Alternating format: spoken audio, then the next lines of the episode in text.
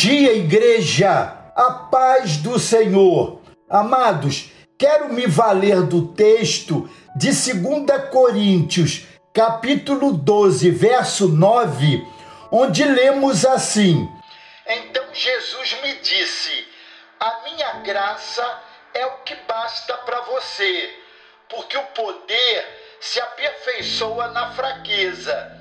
De boa vontade, pois, mais me gloriarei nas fraquezas, para que sobre mim repouse o poder de Cristo.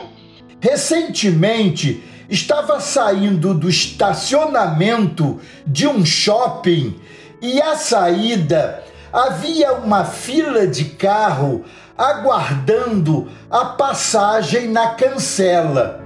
De repente, um motorista buzina o seu carro ao meu lado, cortando o meu carro e quase esbarrando no meu retrovisor. No primeiro momento, me contive, mas na primeira oportunidade, ele se distraiu um pouco e eu passei por ele buzinando forte e olhando para ele.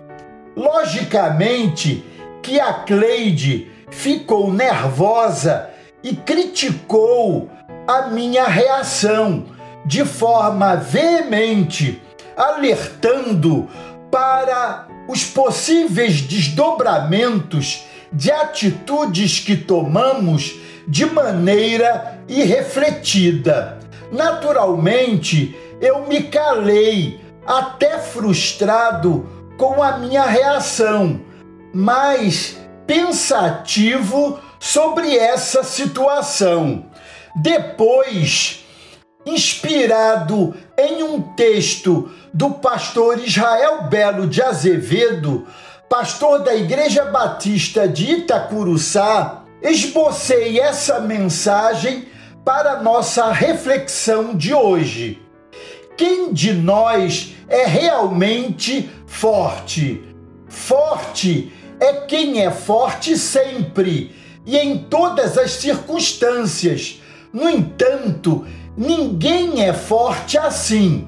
Uma pessoa pode ter coragem de pegar um foguete e voar rumo às estrelas, mas ter medo de andar no escuro ou passar perto de uma barata. Todos temos vulnerabilidades. Podemos andar de cabeça erguida enquanto o joelho não dói. Podemos coordenar o trabalho de milhares de pessoas, mas não controlamos nossas emoções que podem nos levar a experimentar frustrações. Podemos ser compassivos e tender ao orgulho. Nunca podemos nos esquecer de olhar no espelho para ver que não somos tão fortes como nos veem ou nos vemos, nem tão fracos como nos vemos ou nos veem. Todos somos fortes e fracos e às vezes ao mesmo tempo. Todos temos forças. Usemos nossas forças para viver bem e fazer o bem. Todos temos fraquezas. Convivamos com nossas fragilidades, superando umas e não nos culpando por outras. No peito de um herói pode bater agitado um angustiado coração. Na alma de um frágil pode pulsar a força indomável de um campeão. Amém? Glória a Deus.